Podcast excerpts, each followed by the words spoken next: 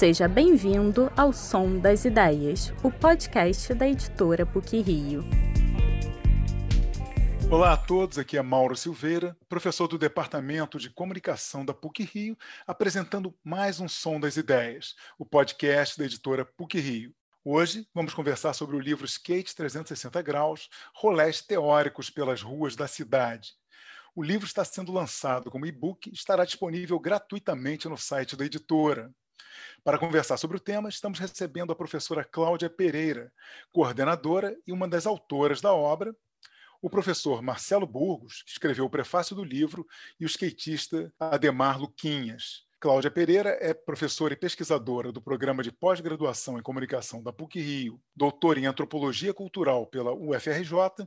Em suas pesquisas, se dedica aos estudos das representações midiáticas das juventudes, das culturas e subculturas juvenis e da cultura material relacionada a elas. É líder do grupo de pesquisa JUX, Juventudes Cariocas, Suas Culturas e Representações Midiáticas. Cláudia é coordenadora do curso Estudos de Mídia do Departamento de Comunicação. Marcelo Burgos é professor e pesquisador do programa de pós-graduação em Ciências Sociais da PUC-Rio, departamento do qual é diretor. Doutor em Sociologia pela Sociedade Brasileira de Instrução.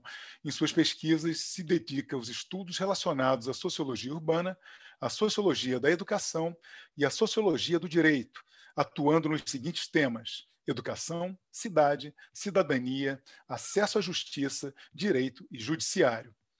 Já Ademar Luquinhas, com uma trajetória importante no skate de rua, agora se dedica a projetos sociais voltados para crianças, adolescentes e jovens moradores de sua comunidade, a favela de Santo Amaro, no bairro do Catete, na zona sul do Rio de Janeiro. Ademar Luquinhas, por sinal, tem um capítulo do livro dedicado a ele. É um prazer recebê-los aqui no nosso Som das Ideias e eu gostaria de começar com a professora Cláudia, justamente sobre o livro. Como foi o processo que levou à criação, à elaboração do livro? Oi, pessoal. É um prazer estar com vocês aqui, falar um pouquinho do nosso livro e um pouquinho do skate no Rio de Janeiro. Bom, o livro ele resulta já de um trabalho que vem sendo desenvolvido pelo JUX, né, que é o nosso grupo de pesquisa, que se dedica a entender as representações midiáticas da juventude uh, já, já há alguns anos, né? E lá por volta de 2015, 2016, a gente observou que o skate, os skatistas começaram a aparecer muito é, na publicidade, né? É, de forma recorrente, em diferentes produtos, diferentes marcas, às vezes não tendo nada a ver com o contexto do, do, do, skate, aparecia aleatoriamente, isso nos chamou atenção, né? Isso parecia querer dizer alguma coisa, alguma coisa que a gente deveria observar com relação a essas representações da juventude, né? Ou das juventudes, né? Como a gente gosta de tratar, pensando aí a, a juventude como é, uma construção social, mas também como uma experiência que é, se multiplica, né? Em diferentes contextos, diferentes é, enfim, expressões artísticas, expressões culturais, enfim. É, eu, como tenho aí também, eu sou publicitária, né? Me formei em publicidade pela ECO, mas estou na pós-graduação, fiz mestrado e doutorado em antropologia. Então, achei que estava na hora de voltar a fazer, pelo menos, ter uma, uma experiência etnográfica de novo, e achei importante para poder entender essas representações do skate na mídia, na publicidade, eu precisava entender o que era a cultura do skate, né? para poder uh, observar melhor o que, que era silenciado nessa, nessa, nessa subcultura né, juvenil, o que, que era explorado pelas marcas, por que, que uh, as marcas, o mercado de modo geral, estava olhando para o skate de modo tão especial a ponto de na, na, na, mídia de massa, né, na publicidade televisiva brasileira, aparecer tanto como a gente vinha observando. Então, o nosso grupo de pesquisa foi, então, é, para as ruas para tentar entender um pouco dessa cultura do skate. Nenhum de nós é skatista, né? e aí eu vou falar aqui o nome de todos os autores, Amanda Antunes, Juliana Miller, Marcelo Mocarzel, Marcela Azevedo, Joana Beleza, Helena Cruz, Diana Vaz, Eduardo França, João Vitor Rodrigues, Lucas Gabonal, todos é, se juntaram aí para lemos bastante antes, né? tivemos várias discussões sobre textos que, alusivos ao skate, alusivo a, a teorias voltadas para entender é, o urbano, a cidade, e fomos, então, é, em busca de observar, né, dentro de pistas, skateparks, é, conversar com os skatistas para poder entender um pouco o que que é, o que que circulava ali, né? O que que era a cultura do skate no Rio de Janeiro.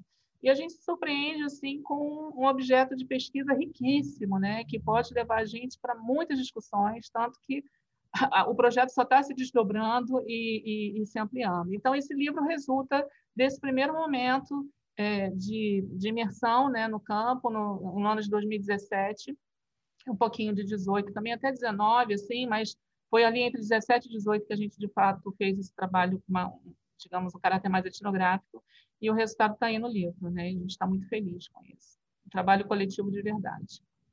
Professor Marcelo Burgos, o senhor também acredito que não seja skatista, mas o senhor entrou nesse mundo através do livro e contribuiu com, pre, com o prefácio.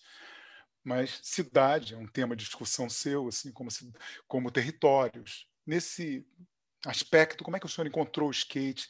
De que forma o senhor mergulhou nesse universo a ponto de colaborar em sua elaboração? Mauro, é, eu acho que eu tenho que começar agradecendo muito a Cláudia por esse convite tão generoso e tão desafiador, né? De fato, a minha relação com o skate era aquela que todo mundo talvez em algum momento acabe tendo quando garoto, né? Mas nada muito além disso, né? É, e como eu disse no prefácio, ao final do livro, eu acho que ele ele realiza um, presta um serviço que é típico de, de etnografias urbanas bem feitas, que é, de fato, o leitor acaba de ler o livro e não tem mais como, é, Lucas, passar por um grupo de esquetistas da mesma maneira. Né? Você passa a enxergar é, uma, uma, um sujeito que se caracteriza muito por uma certa invisibilidade mesmo. Né? Porque uma das coisas que o livro nos leva a pensar é que é, ser skatista, num certo sentido, é uma atitude em relação à cidade. É uma atitude de apropriação da cidade. Por isso, não foi difícil para mim fazer uma conexão com o conceito de direito à cidade. Né? Até pela escala humana do skate, em meio a cidades tomadas pelos automóveis, pelas motocicletas, pelos ônibus. Né? Então, eu de fato descobri com o livro esse universo. Né? É, acho que a Cláudia, talvez com sabedoria, tenha pensado: vou é, convidar alguém que não seja desse universo, mas que possa, quem sabe, por isso mesmo, facilitar a um leitor que tão pouco é desse universo é um acesso a esse mundo, né? um mundo cultural, é, como eu disse, é uma cultura skatista, né? E é uma, é uma cultura que fala de uma atitude em relação à cidade, né? Então, inicialmente, a minha primeira reação à sua pergunta é essa. É, foi um encantamento. O livro é muito interessante, muito bem feito, muito apaixonado também. É, eu acho que isso tudo vai fazendo com que o leitor consiga entrar nesse universo, né? sem nunca ter pego exatamente um skate para andar por aí. Né? Então, acho que, acho que o, o perfil do prefaciante ajuda também a aproximar o livro de leitores que, num primeiro momento, talvez não se sentissem tão. É, ah, não ando de skate, para que, que eu vou ler esse livro? Né? Uhum. Mais ou menos isso. Posso aproveitar? Deixa eu só aproveitar ah, claro. para agradecer. Uhum. Eu que, que tenho que agradecer muito a participação do Marcelo. É, a gente, nosso grupo de pesquisa admira muito, né, e, e, estuda os textos do Marcelo, a pesquisa dele, e de fato, quer dizer, a escolha foi também como uma deferência, né, alguém que contribuiu para a nossa pesquisa, mas também exatamente isso, quer dizer, trazer alguém que seja, que, como nós, né, de fora, né, um olhar de fora, um olhar que estranhe, é, da mesma forma que a gente continua estranhando de forma positiva, né, porque é isso que nos suscita questões interessantes é, a, a, prefaciar o livro. Então, acho que o Marcelo, quando eu convidei, ele levou um susto, ele falou, nossa, mas eu não entendo nada de skate. Eu falei, não, mas Leia lá o livro que você vai ver conexões e o nosso objetivo é exatamente, né, como todo trabalho é, na área de ciências sociais, a gente trata de um objeto específico, particulariza um objeto específico, mas para entender um todo, né, para entender a sociedade. Então, eu acho que o skate é, é, é um manancial assim de, de possibilidades da gente entender essa, é, as disputas que acontecem dentro da cidade, né, esses territórios né, que o Marcelo Burgos trata também, enfim. Então, Marcelo, muito obrigada. Queria deixar registrado, é uma honra a gente ter você no nosso livro. Ademar Luquinhas, agora é o seu universo. Eu gostaria de saber quais foram as suas impressões, como é que você se situou nesse projeto, vendo as pessoas, pesquisadores, professores, mergulhando nesse seu universo. Isso mudou alguma coisa a sua forma de se relacionar com o seu próprio universo? Oi, oi, tudo bem, pessoal? Estou chegando, com licença. Com certeza, com certeza. Demar Luquinhas aqui, para quem está me ouvindo, sou skatista, é, tenho 30 anos, mas subi no skate pela primeira vez quando tinha 10, 11 anos de idade. Então, assim, grande parte da minha vida foi em cima do carrinho. É, minha graduação foi na rua, foi no morro, né? Com essa conexão com o skate que é o asfalto e a favela, que eu digo muito, com um projeto hoje em dia do Instituto Ademáfia, que a gente leva o skate como ferramenta de inclusão, transformação social lá dentro da minha comunidade, onde eu sou cria, Santa Amaro, na RJ.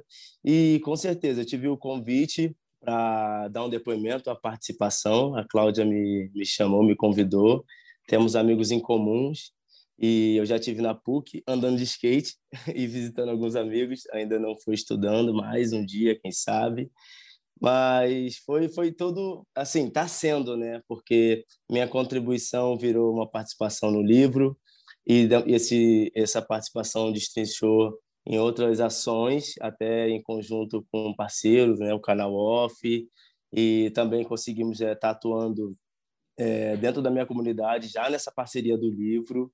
E, assim, com certeza, gente, eu tenho é, muita experiência em cima do carrinho, em toda a vivência, né? Eu vim de comunidade, é, tive o contato com o skate muito cedo e isso me abriu a oportunidade de ter acesso ao mundo, ao mundo com outros olhos, né? Com outros olhos é, em relação também à cidade, porque a gente é, a gente está ocupando a cidade de uma forma que pô, poucas pessoas ocupam, né? E na verdade muita gente questiona, né? Porque quando senta num banco e vê cheio de vela, fala que esses caras estão pensando da vida. E já fomos muito reprimidos também por andar de skate. Já corri muito de guarda municipal, já corri de polícia, corro de segurança sempre. Ainda existe muita discriminação. E mas estamos aí, cara, mostrando que o skate, além do esporte, uma cultura, um estilo de vida, ele é um, ele é um agente de transformação e minha vida, minha história é contar isso. Eu conto isso no meu, no meu projeto Ademáfia, que é um canal no YouTube, que eu tenho um coletivo com um monte de gente que é skatista, grafiteiro, DJ.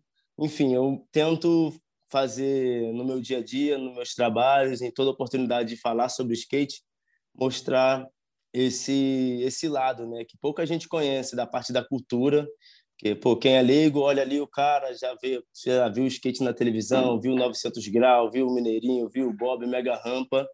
Sim, isso faz parte, mas vai muito além. Eu acho que esse livro vai ajudar também nessa linguagem acadêmica a mostrar para todo mundo, né? Dessa inserir o skate na vida das pessoas e poder fazer, como o Marcelo disse, é, poder as pessoas enxergarem o skate de uma outra forma. E até está me ajudando muito. Eu não tive contato ainda com o conteúdo inteiro do livro, mas estou ansioso para sair e ler, porque eu acho que vai agregar muito também.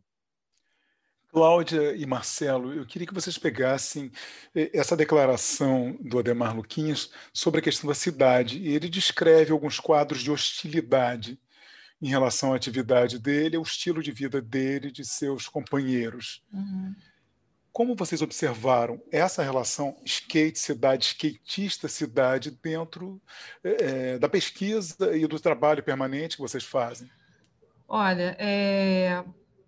o que a gente pontua né, no, no, no, livro o tempo todo, e, enfim, toda oportunidade que a gente tem né, de estar discutindo isso de forma mais ampla em congresso e tudo mais, é exatamente essa hum, ocupação da cidade e essa transgressão né, que faz parte é, de toda a subcultura juvenil, né, tem sempre um traço de transgressão, mas o, skatista, de uma forma muito particular e muito interessante, subverte a cidade, porque é como é, eles costumam falar, né? E um deles, um dos nossos informantes falou, é, a cidade é um playground, né? É, a gente olha para a cidade, a gente olha para o corrimão, a gente vê ali, a gente vê obstáculos, né? A gente não vê construções, né? Então, é, o, a lente que, que, que os skatistas têm para a cidade, de um modo geral, é muito diferente da, da, que a gente tem, né?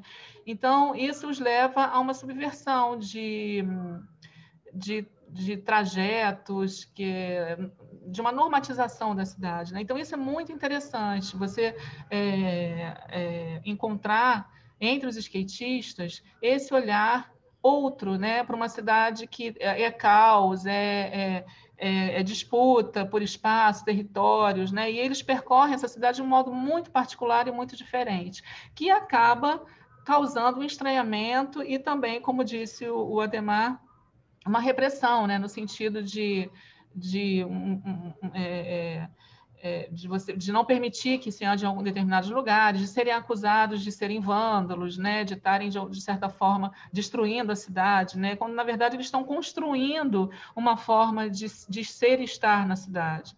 É, a gente, conversando com o pessoal da Praça 15, isso está no livro também, eles falam que, é, a, a Praça 15 aqui no Rio de Janeiro foi ocupada pelos skatistas e eles têm direito a isso, né? Foi na outra, na outra é, prefeitura do Eduardo Paes, eles tiveram essa conquista, tem um decreto que, que, que, que, que os autoriza a usar a Praça 15 em determinados dias da semana ali, você anda na Praça 15, agora tem obstáculos de skate. Então, o depoimento dos meninos que a gente entrevistou lá é o seguinte, olha, agora desde que a gente começou a ocupar a praça, tem mulheres, às vezes, que saem do trabalho um pouco mais tarde, 8, 9 horas da noite. Se elas tinham medo, às vezes, para pegar a barca né, para Niterói, tinham medo de passar aqui uma determinada hora, agora ficam tranquilas, né, porque sabem que a gente está aqui. Então, é interessante você perceber também que existe uma outra forma de olhar essa cultura para pessoas que estão ali convivendo com eles, né?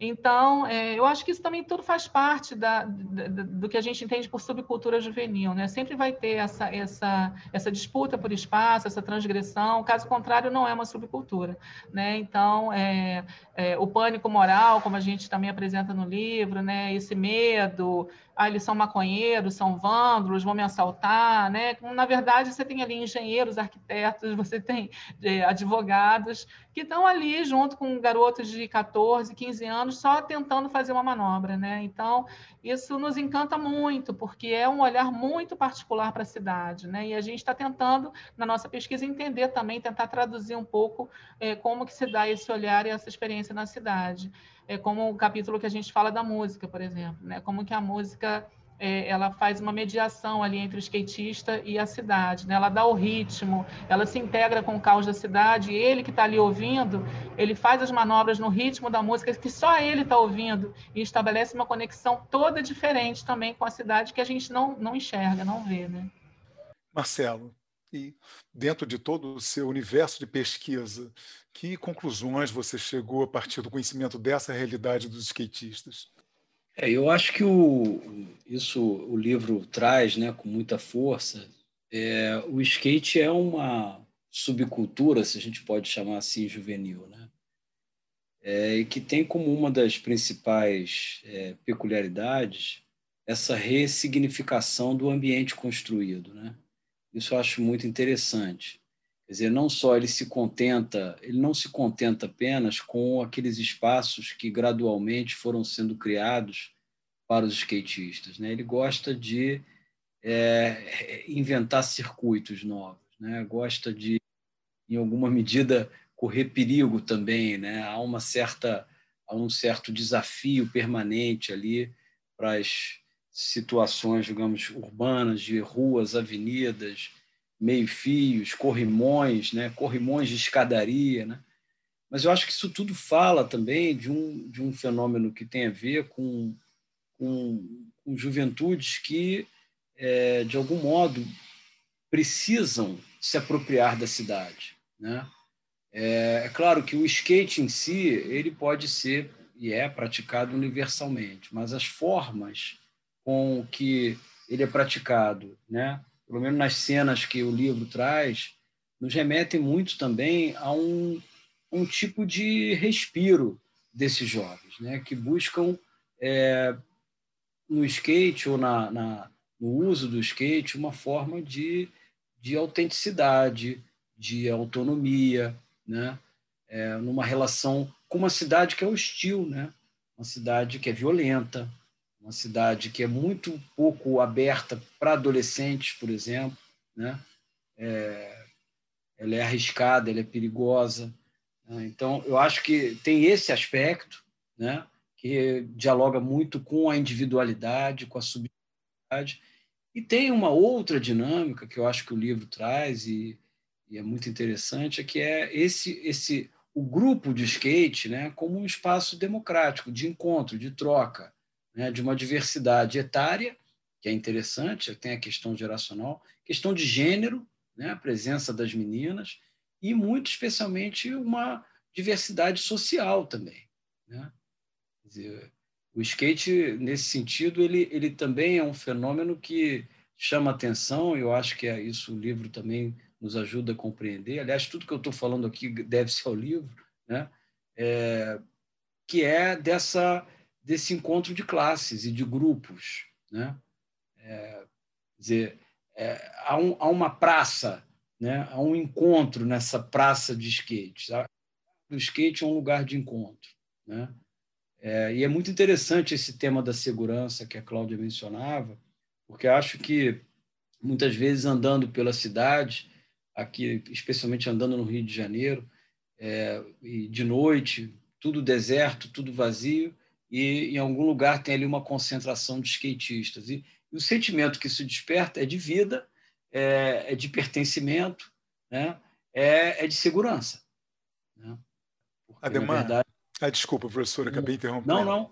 É isso. É, é, eu acho que, a, acho que essa, essa presença dos skatistas na cidade né, nos traz um sentimento de segurança porque traz uma escala humana, traz vida, traz, né, traz uma, uma, uma ideia ali de, de, de apropriação mesmo do espaço, versus uma noção de cidade completamente é, desertificada, né, tomada pelos automóveis, pelos espaços fechados, os shopping centers, né? enfim. Então, isso faz do skatista um fenômeno muito, do, do universo do skate, um fenômeno muito interessante, um fenômeno urbano muito interessante. Ademar, tanto a Cláudia quanto o Marcelo falaram desse aspecto da diversidade no mundo do skate, no universo do skate. Agora, você começou como skatista na sua comunidade. Eu queria que você me dissesse um pouquinho sobre qual é a importância desse esporte ou desse estilo de vida junto às comunidades. E gostaria que você aproveitasse e falasse um pouquinho também do Instituto Ademáfia, no que, que ele se no que, que ele consiste, que contribuições ele tem a dar é, é, a quem pratica e a esse entorno do skate. Então, Mauro, olha só, vou pedir para você fazer essa, essas duas perguntas na sequência, que eu tenho uma ideia aqui para dar sobre tudo isso que eles acabaram de conversar, e a Cláudia e o, e o, e o Marcelo, sobre a questão de, da interferência, né, de como o skatista vê a cidade, de como ele intervém, de como ele participa, de todo esse olhar é, da sociedade, né, nesse mundo de carros e automóveis, de quem anda na calçada, esse olhar.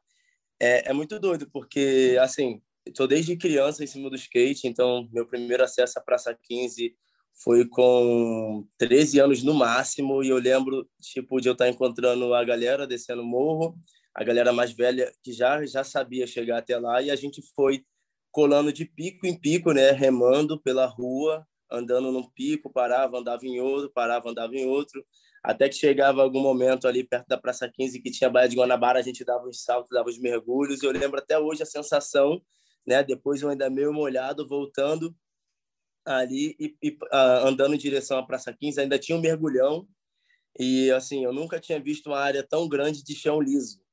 Assim, eu sempre andava em praças, né? Andava numa praça perto da minha casa, onde minha mãe deixava, tinha horário para voltar para casa, depois é, Palácio do Catete, que era duas quadras da minha casa. Depois eu conquistei um outro espaço, que era o Aterro do Flamengo, que eram quatro quadras da minha casa. E com isso, né, com, com, com, a correria do dia a dia, aprendendo como lidar também com a minha família em relação a isso, porque eu era muito novo. Vira e mexe, meus pais colavam na pista, nos lugares onde eu falava que ia andar, para poder ver se eu estava lá mesmo, o que, que eu estava fazendo. Meus pais, meus pais também no, a, a, no início tinham um preconceito, né? Não sabiam aquele universo totalmente novo para eles. Eles vieram do Nordeste, de uma família super humilde, a gente foi criado aqui praticamente dentro da comunidade. Então, assim, se vai falar de violência e cidade, a gente sabe na pele o que, que é isso, né? Então, o, o, o cuidado era quadriplicado é, em relação assim à minha segurança. Então, estavam sempre acompanhando. Então, quando eu consegui ir para 15 a primeira vez, esse foi a parada. Eu era criança, né? É, pô, tava vendo tudo isso com um olhar de explorar mesmo, de me divertir. Então, quando aonde eu via que tinha chão liso, era a possibilidade de estar manobrando. Quando eu desci pela primeira vez, assim, eu fui remando, era como se fosse uma plataforma inteira, assim, de chão liso, mas na verdade, no meio de todo esse rolê tinha uma escadinha de dois degraus, assim. Quando eu desci, eu falei, não acredito, é aqui que eu vou me matar até o final do dia, vou aprender tudo que eu posso aprender.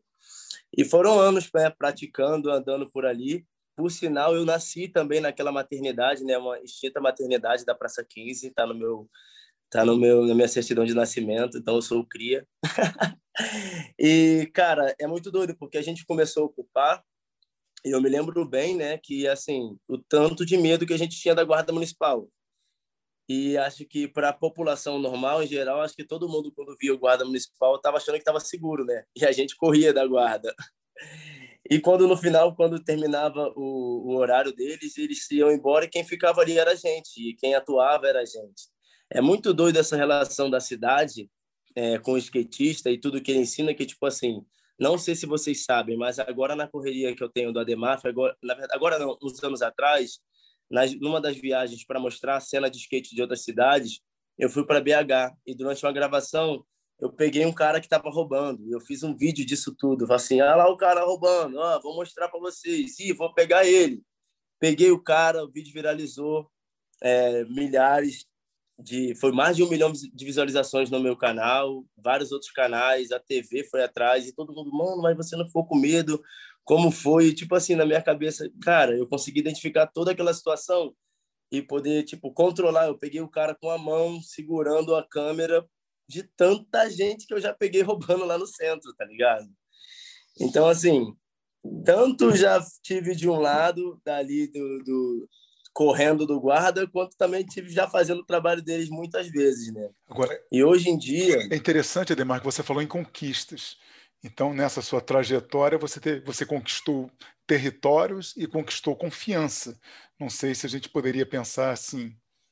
Com certeza, com certeza, cara. Como eu disse, hoje em dia, com todo esse trabalho, aí entra né, nessa parte do Instituto, do trabalho da Demáfia, né, o que, que eu tento trazer para dentro do trabalho do Instituto, para dentro da minha comunidade, é, eu olho muito para o meu passado, né, eu olho muito para minhas vivências, por onde eu percorri, tento entender me colocando no lugar de quem está lá dentro, na convivência, entendendo os fatores, né? Porque eu venho de comunidade, converso com as pessoas de lá, passo a visão, né? Como a gente fala, estou trocando experiências com gente mais nova, da minha idade, mais velha, tentando aproximar da minha realidade, do skate, né? De como o skate transformou minha vida, de como a gente trabalha e utiliza a cultura para poder se expressar, mostrando assim é, o tanto que isso tudo me modificou ao ponto de eu chegar e pensar diferente hoje, ao, ao, ao, ponto de eu chegar e hoje em dia ver uma praça na frente da minha casa cheia de lixo e falar não, cara, isso aqui é uma praça, não é um, lugar de descarte de lixo, vamos limpar, tá ligado? Vamos cuidar, vamos preservar, vamos nos unir para poder fazer. Toda essa vivência, tudo isso foi aprendido no skate, entendeu? Então, hoje em dia, eu trago essa experiência de vida eu, eu utilizo o dia a dia ali para poder estar tá tendo contato com a vida das pessoas que por mais que eu seja da favela tenha crescido ali eu tipo nasci ali Eu vivi muitos anos assim. A partir do momento que eu tive contato com o skate, o que eu subia, eu moro na parte, vamos dizer, na metade do morro. O caminho que eu comecei a fazer a partir dali foi descer, rua, rua, rua, rua, rua. E hoje em dia, voltando para a comunidade, eu estou tendo acesso a muita coisa que eu perdi. E com esse pensamento, né, com essa, com essa oportunidade que eu tive de, de visualizar o mundo de uma forma diferente. Então, hoje em dia, eu tento, estou aprendendo como me comunicar lá dentro e trazendo essas experiências que eu tive nesse meu dia a dia de skate, nas minhas viagens, nas minhas vivências, como exemplo de para poder a galera entender aonde eu quero chegar com as nossas ações do instituto.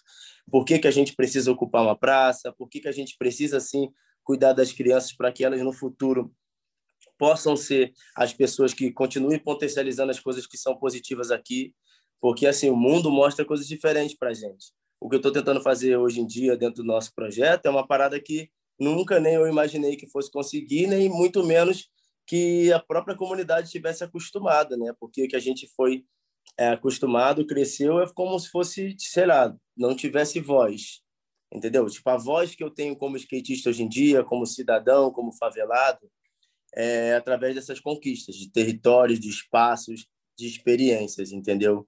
Então, a nossa atuação dentro da comunidade é, é mais é mais isso, sabe? É, é esse intercâmbio.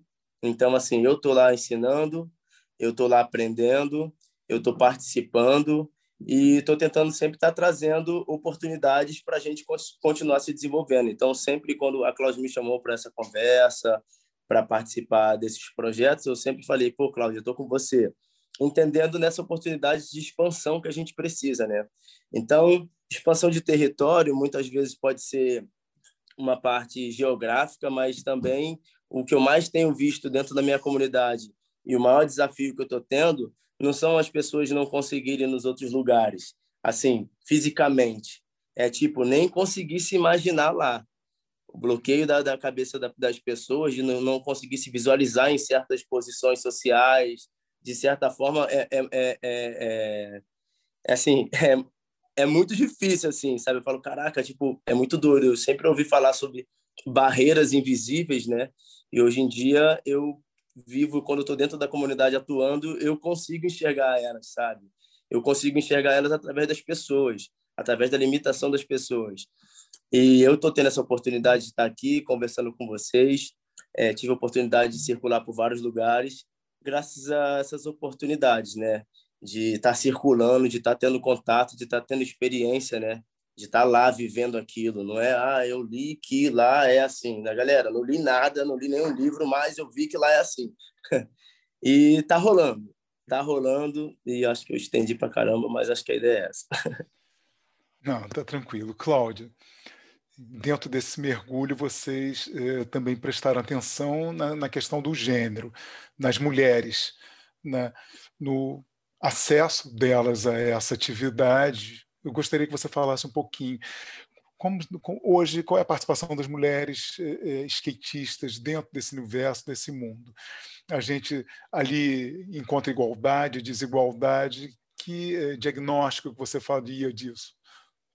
Bom, falar um pouquinho como que a gente conduziu é, é, aquele, o trabalho de campo, né? A gente, deix, a gente deixava acontecer. Então, as pessoas que a gente entrevistou, os lugares onde a gente foi, né, as pistas, skate parks, foram todos indicados pelos próprios skatistas.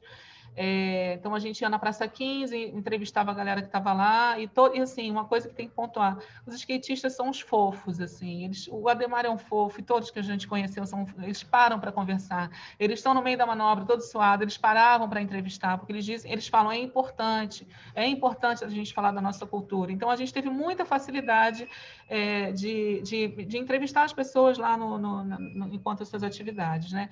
Então, e, e, aí eles diziam, ó, a gente frequenta é, é, é, Madureira, a gente vai, vai na Lagoa também. Então, eles ficaram indicando os lugares onde a gente podia ir e fomos exatamente nos lugares que nos foram indicados.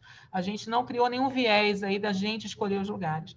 Da mesma forma, é, a gente, quando a gente ia né, nos na, nesses espaços todos, a gente não via as meninas. Né? Era muito difícil encontrar, nos, pelo menos nesse contexto da pesquisa, a gente via muito poucas meninas ou simplesmente não, nenhuma. Né? O que chama atenção é, e o que acabou gerando é pouquíssimas entrevistas é, nesse trabalho de campo, nenhuma entrevista com meninas, porque elas não estavam, né? Uh, o capítulo que, que, que, que é o capítulo 2, né, que foi a Amanda que escreveu, ela busca as meninas para poder entender o lugar delas no skate. Então, isso chama muita atenção. É, isso faz um pouco parte da ideia de subcultura, como a gente está tratando, né, é, conceitualmente. É, normalmente é assim mesmo. Você tem subcultura, as subculturas juvenis são muito masculinizadas, né? São, é, normalmente são homens, né? É, é, no geral, assim, né? Pelo menos nos trabalhos que a gente tem acompanhado acadêmicos. É, mas, é, de todo modo, o que a gente vê é um movimento grande agora, no sentido tanto dos meninos acolherem as meninas e respeitarem, né, todo, ah, assim, alinhados com esse, com esse, uh, com esse discurso agora feminista, né, com essa, esse esforço todo no sentido da inclusão, de igualdade, a gente vê isso muito acontecendo também. É, e acho, e aí eu não sei se o Ademar pode me corrigir, eu acho que, assim como lá no início, né, nos anos 60, 70, é, você tinha uma uma presença muito grande de meninas que usavam o skate como esporte é, de forma artística, quer dizer, muito diferente da, do, como a gente conhece hoje, era como se fosse patins, né? Foi uma, foi uma transição do patins para uma prancha só, e elas ficavam, de, de, plantavam bananeiras, faziam posições artísticas, e isso era um esporte, isso gerava uma competição ali nos anos 60, 70, né? É, e ali as meninas tinham uma proeminência, você encontrava um nome outro importante nessa categoria que depois sumiu, né? Depois o skate se transforma numa outra coisa, numa relação com a rua, com a cidade, com as manobras, e elas ficam mais escondidinhas. E agora, na minha opinião, é, o que eu acho que está acontecendo, é que por conta das Olimpíadas, porque o skate está virando esporte olímpico, é, as, as, meninas estão ganhando de novo um espaço, pelo menos de visibilidade midiática, né, que é o que a gente está sempre olhando, né, o nosso grupo de pesquisa. Então, as meninas estão aparecendo mais. É, agora mesmo teve um, um espaço publicitário na Rede Globo que está destacando alguns esportes. O skate foi destacado e foram as meninas que apareceram e não os meninos. Então, é, a gente tem nomes aí, a Paloma, a Rebeca, enfim, tem alguns nomes que estão começando a aparecer e criando aí uma, uma representação da presença feminina no skate, mas no skate esportivo, né? no skate da Olimpíada. É, e essa visibilidade, de um certo modo, eu acho positivo para a inserção das meninas no, no, skate. Né? Acho que isso vai acabar refletindo também, de um modo geral, na cultura do skate, né? pelo menos nessas novas gerações. Não sei se o Ademar vai concordar comigo, mas eu acho que, que a esportivização, assim como lá nos anos 60, 70, da, lançava uma luz sobre as meninas, agora de novo está acontecendo isso, né? A esportivização do skate. O que às vezes é conflituoso com a cultura do skate. Muitos skatistas não gostam de, de, de tratar o skate como esporte, mas sim como estilo de vida. Muito nesse caráter subcultural também. Com certeza, Cláudia. Essa ideia que você deu aí do espaço das mídias hoje em dia, porque é isso, né? É uma subcultura e o movimento das mulheres, é, o que hoje em dia vai para o skate, né? De oportunidade, de abertura, de acesso, é um acesso tipo a abertura do mundo, né? Hoje o mundo fala mais sobre isso, sobre igualdade, né? Direitos iguais. É, eu pelo que eu tenho visto é isso, né? Eu cresci vendo poucas meninas andarem Hoje em dia vejo muitas, é, fico de cara com o quanto que as meninas estão desenvolvendo e é indispensável, né, cara? É, tipo, não tem nem como questionar isso, né? Porque o ponto de vista feminino, em geral, em tudo, é super importante. E no rolê, assim, eu, eu costumo dizer que o skate, ele tanto, ele no certo ponto, ele abre a tua cabeça, te expande, mas de certo de certo de certa forma, né, pela cultura em si, como está enraizado, também te limita, né? Então, hoje em dia se discute mais isso em geral no mundo e no skate também, a participação das meninas. Então, é... não tem, acho que não tem limite não, até pra, em questão de, vamos dizer, de performance, tem umas meninas que estão andando muito de skate, muito mesmo, assim, sabe? Tipo, Ainda bem que não usam mais, né? Caraca, anda igual o menino que usava. Caraca, o rolê da mina ali, igual do, do cara. Tipo, aprendemos, né? Estamos aprendendo que não funciona assim. E, e, e, é isso, é uma expansão, né? É um skate diferente, sabe? Agrega pra, pra caramba.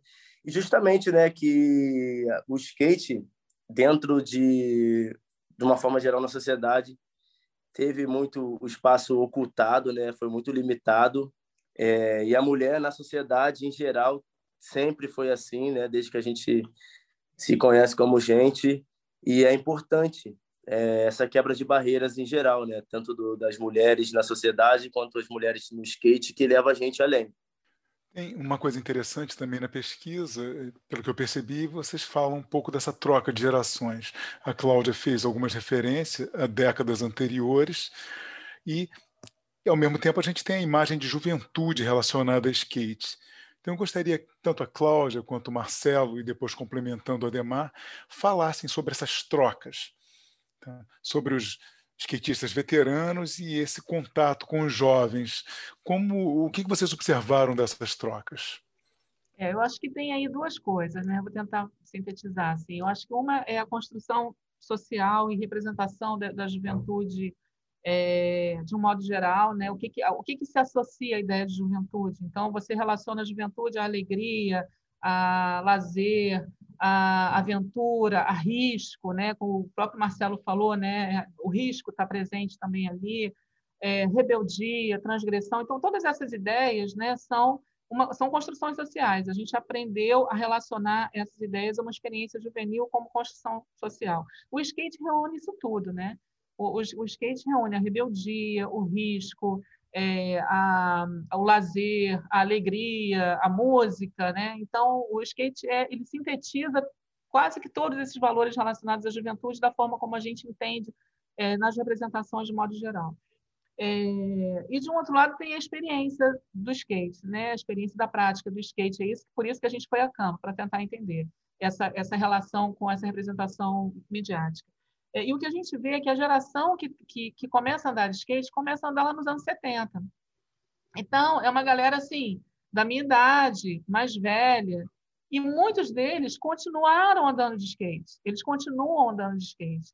Né? Quer dizer, o, o, o, o, envelhecer na cultura não impede que eles continuem andando de skate. Então, a gente está entrevistando várias pessoas de 50, 60 anos que são super atuantes e são respeitados pelos, porque eles construíram uma história, né? constroem uma história que hoje as novas gerações estão, às vezes nem conhecem os caras os mais novos, assim, mas é, se ele está ali andando numa praça, na Barra, é porque teve gente que andou antes, teve gente que ocupou aquele espaço, teve gente que ganhou, é, com, é, enfim, né?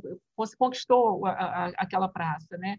É, e, isso permanece. Então, a prática do skate, assim como de várias subculturas juvenis, as pessoas continuam. O cara foi punk lá atrás, ele continua com rastros de, de punk agora, né? O cara foi, sei lá, metaleiro lá atrás, ele continua. Ele pode não ter o cabelo comprido, mas ele está lá com uma camisa preta, ele tem... Então, assim, a, os, os rastros subculturais continuam. E no skate é muito forte, porque eh, tem a relação com o corpo também. Então, o que a gente vê é uma convivência muito harmoniosa muito respeitável e muito interessante entre é, pessoas que têm 40 anos e garotos que têm 18. Então, lá na, em Madureira, quando a gente foi, a gente entrevistou o cara tinha 42 anos, ele falou: ah, e seus amigos, qual a idade? Ele falou: não, não tem idade. Ele falou: tenho até um amigo aqui que tem é menor de idade, tem, sei lá, 16 anos, ele é meu amigo, mas às vezes a gente quer ir para um rolê mais longe, a mãe dele só deixa se for comigo. Então é muito engraçado, porque eu tenho que tomar conta do meu amigo, mas ele é meu amigo. Então isso é muito bonito, eu acho, sabe? Essas trocas, porque elas se dão de fato é, sem nenhuma barreira, né? Nenhuma barreira. É enfim, de, de preconceito com relação à pelo contrário, né? muita deferência e, e, muita disputa também. Né? Tem ali uma competição que é muito é, próxima. Né? Eles estão, às vezes estão competindo no mesmo campeonato. Então, a gente, campeonato de skate, você às vezes tem um cara que tem 33 anos disputando com um garoto que tem 13, 14. Isso é muito legal, isso é muito difícil de você encontrar em diferentes espaços né, relacionados à juventude e tudo mais. É, não sei se eu respondi a pergunta, mas acho que sim, né? Então a gente quer claro. mostrar isso também no livro aqui, né? Falar um hum. pouco disso. E você percebe essas trocas em outros territórios, em outras realidades, Marcelo? Olha, é interessante, eu estava ouvindo a Cláudia pensando, né? E ela falava do, do marco aí dos anos 70, né? Como um, um, uma certa, é, se a gente pudesse definir aí um momento zero, né, em que você começa a ter jovens é, um pouco criando essa subcultura. Né? Então, é, isso nos faz pensar muito também né, do que vinha dos anos 60 como um, um, um ambiente de contracultura, de revolução cultural, revolução sexual, a luta dos negros, né, a questão gay, né, é, o tema ambiental. Então, eu acho que também a gente está falando de um fenômeno que é, define muito esse, isso que sociologicamente né, a gente chamaria assim de uma das novas subjetividades, né? Quer dizer, que não tem exatamente a ver com a idade. Né? É um, são, são circuitos novos, atitudes novas e que marcam a vida de gerações. Né? O que talvez a gente pudesse dizer, né, que eu acho que Cláudia, com muito mais propriedade que eu falava da esportici, esportização. Esportivização, esportivização. Esportivização, né? É, é também uma abertura desse universo para uma garotada que talvez não, não esteja tão predisposta a se comprometer com, com a subcultura, né? Essa, isso tudo a gente pode, se a gente fosse fazer uma imagem, né? A gente pode imaginar núcleos mais duros, né? De jovens que que, de certo modo, corporificam uma atitude, e uma periferia de jovens adolescentes que estão ali, mas não querem assumir um compromisso para além da, da brincadeira, da ludicidade que o skate proporciona. Né? Então, acho que a gente percebe hoje que tem um encontro é, de gerações e que, mas o que é interessante é que por isso até falava do conceito de subcultura, né? Que ele é útil justamente porque ele pode servir como uma indicação de que você tem esses núcleos duros, você tem pessoas que corporificam uma atitude mais é, até mais radical no que se refere ao que o skate representa, para além da prática, né? Ele representa como forma de relação com a cidade. Por isso eu fiz essa conexão também com os anos 60, né? Com uma atitude, com uma nova forma de viver a juventude, de fruir a juventude, né? Então, acho que é, é interessante porque esses adolescentes que se aproximam é, desse universo mais duro do skate, eles sentem esse halo, né? essa aura, né? essa memória, né? Esse, essas regiões morais, para usar uma expressão lá da tradição da escola de Chicago, né? que cria ali um, um, um, um código próprio, uma linguagem própria e, e, e carisma. Né? E aí a gente vai ter diferentes padrões de, de comprometimento com ela. Mas a gente observa que entre os mais jovens há uma, uma parcela deles que se encanta com esse universo. Né? E aí você cria um elo que realmente a idade conta pouco, porque você passa a ter um pertencimento, né? que é bem interessante. Não sei, aí o seu desafio eu tentei pensar a partir dele. Foi ótimo. Ademar, antes da gente fazer essa uma rodada final, de encerramento, já que infelizmente nosso tempo já está se esgotando. Diz uma coisa, ainda dentro desse tema, você já pode ser considerado um veterano? E como é que é o acolhimento que você dá aos mais jovens que chegam nesse universo seu? Tiozão, tiozão. É tiozão, Ademar? Sou relíquia, eu sou relíquia, relíquia braba. eu chamo, eu costumo chamar a galera, né? Porque é isso, né? Eu tô hoje em dia uma geração à frente né, dessa molecada. E ainda convivo com quem hoje em dia, é, no passado, né, era uma geração à frente a minha, né, que eu, assim, quando mesmo rolê, para poder ir tão longe, tão novo, eu precisava de pessoas mais velhas me acompanhando, né, e toda essa vivência dessa galera, pô, meio que foi minha escola, né, então até hoje eu assim meu eu tenho a, a molecada né, do Santa Amaro ali que eu tô com eles no dia a dia mas já há anos que a galera que eu pô, trabalho tanto tem a molecada nova como já tem uma galera bem mais velha sabe? Tipo uma galera que já vem antes no skate antes na música antes no grafite sempre rolou essa troca né? E eu reproduzo isso hoje em dia. Eu sento com a galera e tipo com a molecada depois deles darem a sessão é, de skate, depois de algum passeio com a molecada no meu projeto, né? É uma molecada que vai de 6 até 16 anos, assim, entre 9 e 12 ali é a média. Então, eu já consigo conversar com uma linguagem, sabe, menos de tipo mais atual assim, atualizada forma de como a galera se comunica no morro, como a galera se comunica no skate e, e vou juntando, né, fazendo esse elo e fazendo essa ligação e mostrando assim os valores, né, que eu aprendi é, que eu acho que é válido passar da nossa cultura. Né? Tem muita resistência realmente, né? O, o novo, né? A galera tende a dar uma gelada, dar uma travada, ter o medo. Então até a parte de se comunicar, que é o meu caso, né? Eu sou da época que a galera tinha que sair em revista ou em vídeo de skate, vieram os canais de YouTube. E eu fui nessa leva, tá ligado? E assim, uma época que os canais de YouTube, a galera que apresentava esses projetos, tinham muita visibilidade pela questão do conteúdo e pela questão da galera tá entrando, a molecada nova tá consumindo nessas plataformas, mas ao mesmo tempo tinha uma resistência de quem era antes, sabe? De quem veio antes. E caiu o YouTube e tal, e quando eu caí nesse mundo, a galera já com Luquinhas, porque no meu rolê de skate eu fui, não, não me, me profissionalizei, mas fui até a última categoria antes de ser profissional, assim. E é uma, assim, tem o lance de ser profissional pela Confederação Brasileira de Skate, e tem o lance de você ser reconhecido pela cultura do skate, pelo que você já fez, sabe? E eu vivo nessa parte, né? Então, sou um relíquio aí da, da, da rapaziada. E para minha menosada lá do Santa Maria que a gente dá aula, sou o tio. E lá eu ensino aqui, galera, muito maneiro que vocês aprenderam hoje, mas, cara, eu, por experiência própria, vocês vão colocar é, a próxima manobra que você vai aprender, vai substituir é, essa memória do que você aprendeu agora. Porém, o que a gente viveu hoje, indo para o rolê, voltando do rolê, o momento que a gente dividiu nosso pão com mortadela, a galera rindo, esses momentos que vão ficar. Isso é o que eu tenho muito claro na minha imagem, né, né é, de imagem, né, de, de memória da minha da minha vivência no skate, né? E é por isso tudo que eu faço, é, por, por todos esses essas essas memórias, né, positivas, é entender que tipo o skate é um tipo de, de, de cultura, de, de vivência que te coloca tipo em acesso ao que o mundo te limita, né? Te acesso às pessoas de outras classes sociais, a lugares, tá ligado? Eu já viajei para Hong Kong, já fui para Alemanha, já fui, pô, já viajei à Europa, já viajei em vários lugares também aqui da América Latina.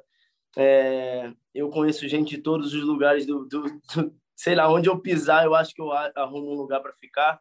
Lugar que eu não conheço gente, eu piso, faço uma live em algum lugar, alguém me abraça. Então, assim, o skate é uma cultura que vai muito além do que é, a própria TV vai conseguir mostrar, a própria revista vai conseguir mostrar. Então, meu trabalho como mídia é, é mostrar isso. Então, é minha vivência, é minha expansão como pessoa, é a minha expansão, né, agora com essa molecada de passar essas memórias para frente e dar uma oportunidade deles estarem também criando as suas próprias memórias agora e estar tá aprendendo com eles, né? Porque do mesmo jeito que me estranharam um tempo quando eu fui parar na internet fazendo vídeo de skate, é, para a galera mais velha, tipo, caralho, Luquete, o que, que tu tá fazendo? Eu falo, mano, eu tô comunicando o que a gente vive. Essa molecada tá vindo também para poder mostrar, tá ligado? Então, é sempre atento ao novo e levando a melhor que tem da referência do que veio antes, tá ligado? Então, passar para frente o, essa cultura maravilhosa do skate que engloba, inclui, é, liberta, transforma, salva a vida mesmo. Gente, infelizmente, nós chegamos ao fim dessa nossa entrevista, desse nossa, dessa nossa conversa. Se fizer uma descrição mais exata do que, que aconteceu aqui, ou usando uma linguagem mais skatista do que rolou aqui. Então, o Som das Ideias agradece muito a participação da professora Cláudia Pereira, que é coordenadora e uma das autoras do livro Skate 360 Graus, Rolés Teóricos pelas Ruas da Cidade, que está sendo lançado em e-book pela editora. Agradecemos também a presença do professor Marcelo Burgos e do Ademar Luquinhas, skatista e um dos personagens do livro. Agradeço a todos e convido para a próxima edição do Som das Ideias. Até lá. Esse foi mais um episódio do Som das Ideias, o podcast da editora PUC Rio.